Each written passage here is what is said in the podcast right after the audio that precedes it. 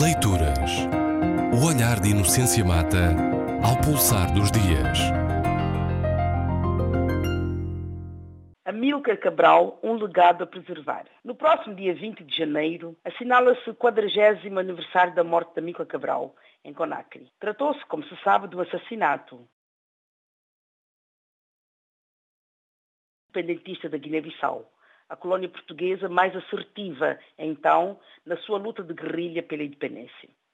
40 anos depois da sua morte, Cabral continua a inspirar, se não a ação política, basta ver o estado em que se transformou uma das pátrias de Cabral, homem de duas pátrias, como ele sempre se assumiu, se não a ação política, dizia, pelo menos o pensamento político e intelectual.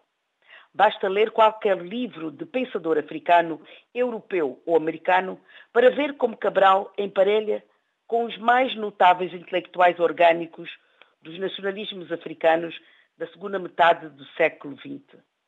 Gamal Abdel Nasser, Kwame Nkrumah, Patrice Lumumba, Touré, Modibo Keita, Jomo Kenyatta, Julius Nyerere ou Franz Fanon, que não sendo africano de nascimento como tal se assumiu intelectuais cuja performance política nem sempre terá sido a mais eficaz para assegurar a perenidade das suas ideias num modo esfaciente governativo. Portanto, independentemente da ação política desses intelectuais, e porventura o exemplo mais acabado do desajustamento entre a excelência ideológica e a prática política terá sido Che Guevara, mas isso é outra questão visionário e carismático, nunca saberemos como teria sido o governante Abel Jassy, nome de código de Amílcar Cabral. Sabemos, porém, que a sua capacidade de liderança era inequívoca e que ela se fazia com base no seu lema pensar para atuar melhor e atuar para pensar melhor.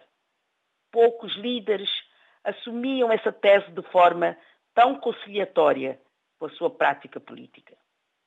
Ora, perguntaram-me a Dias qual era, no meu entender, o maior legado da Mica Cabral.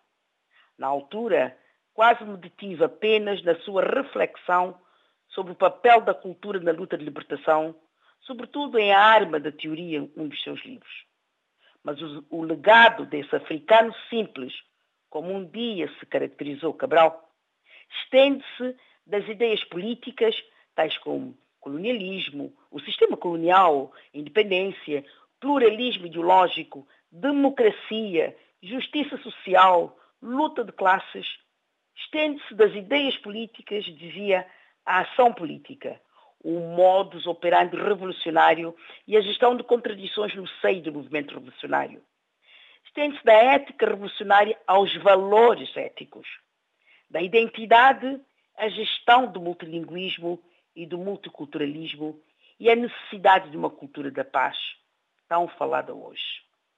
Carlos Lopes, no seu livro, precisamente sobre o legado de Mica Cabral, um livro intitulado Desafios Contemporâneos da África, publicado no ano passado, Carlos Lopes afirma que durante algum tempo, longo, digo eu, Cabral havia desaparecido do debate político para regressar no culto das celebridades tão imenso é o âmbito geográfico, isto é, santificante das celebrações cabralianas.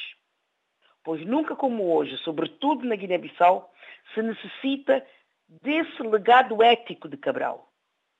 E seria bom que as comemorações do 40 aniversário da Mica Cabral se fizessem sob o signo do seu legado ético. Repito, sobretudo na Guiné-Bissau. Leituras. O olhar de Inocência Mata ao pulsar dos dias.